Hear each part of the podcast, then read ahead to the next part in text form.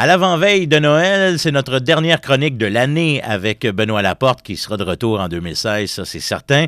Benoît, bonjour. Bonjour, tes cadeaux sont tous achetés, Fred? Tous! Oui, tout est en dessous de l'arbre. Non, monsieur. Les gens qui me connaissent savent que je suis en train de mentir. OK.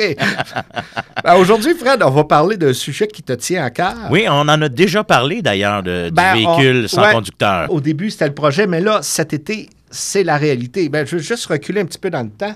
Il y a beaucoup de gens qui ignorent que la plupart des grands manufacturiers ont tenté un jour ou l'autre de créer une voiture sans conducteur. Et, et ça remonte à loin, là. 1928, la première, mais en fait, la plupart de ces prototypes-là étaient soit guidés d'une autre voiture ou c'était euh, des, des voitures un peu comme des tramways avec, euh, avec Un système de de- rails et- ouais, ou des, des, des, euh, des bidules magnétiques cachés dans, dans, dans la route, mais il n'y avait vraiment jamais eu de, de tentative de, la sorte à, à- à la Google. En fait, pour stimuler la recherche, le gouvernement américain a même permis à quatre États de tester des voitures sans conducteur.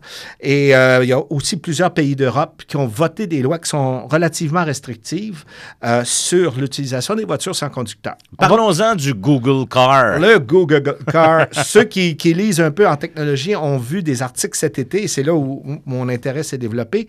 Ils ont maintenant huit voitures qui ont parcouru l'été dernier au Nevada, en Californie et dans deux autres États, 800 000 kilomètres sans conducteur. Ce petit bidule-là, ça a été inventé par un monsieur qui s'appelle Sébastien Turn, qui est l'inventeur de Google Street View. euh, qui, est, qui est le logiciel de Google qui permet de circuler en trois dimensions sur le web partout à travers le monde. C'est lui qui a eu l'idée du Google Car.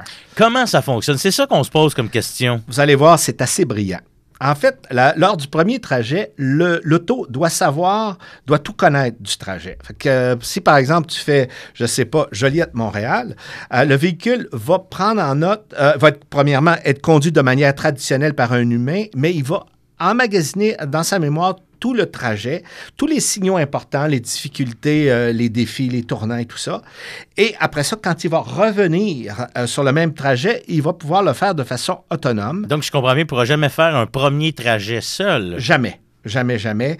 Euh, le véhicule, il faut qu'il gère, euh, il faut qu'il gère les modifications de signalisation, par exemple les cônes, euh, les, les feux de circulation. Ça, il est capable, mais l'humain est jamais très, très loin.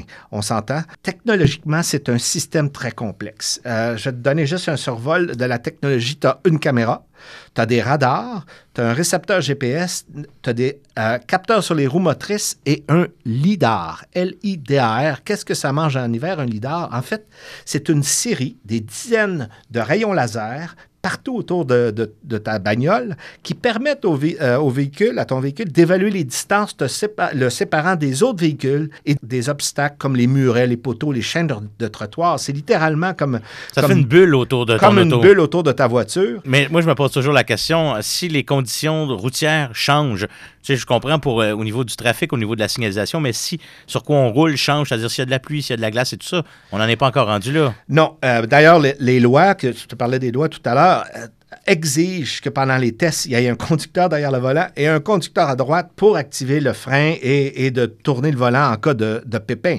Mais la technologie se développe. Effectivement, il y a- il y, a aussi le fait que si un policier ou, par exemple, un, comment on appelle ça, un signaleur, euh, la voiture ne pourra pas reconnaître le signaleur ou le policier ou peu importe le, le préposé qui dit d'arrêter. Donc, ça prend un humain pour le moment. Donc, on parle d'auto plutôt semi-autonome. Oui, exactement. A- j'ai pas voulu en parler, mais il y a cinq niveaux d'autonomie dans la loi de, de la Californie.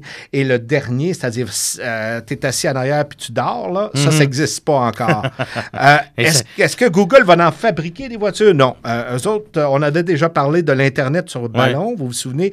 Google veut revendre cette technologie-là à un grand manufacturier pour qu'il puisse l'intégrer dans leur véhicule de série. Benoît, je pense qu'on n'est pas prêt de se coucher en arrière, comme tu dis, de se laisser conduire Ça serait un beau cadeau de Noël quand même. Oui, bien, euh, dans ma famille, euh, 150 000 US, euh, malheureusement, ça va prendre plusieurs années avant qu'on soit capable de s'offrir ça. Ah oui, peut-être qu'on ne connaîtra pas ça, mais nos enfants. Probablement.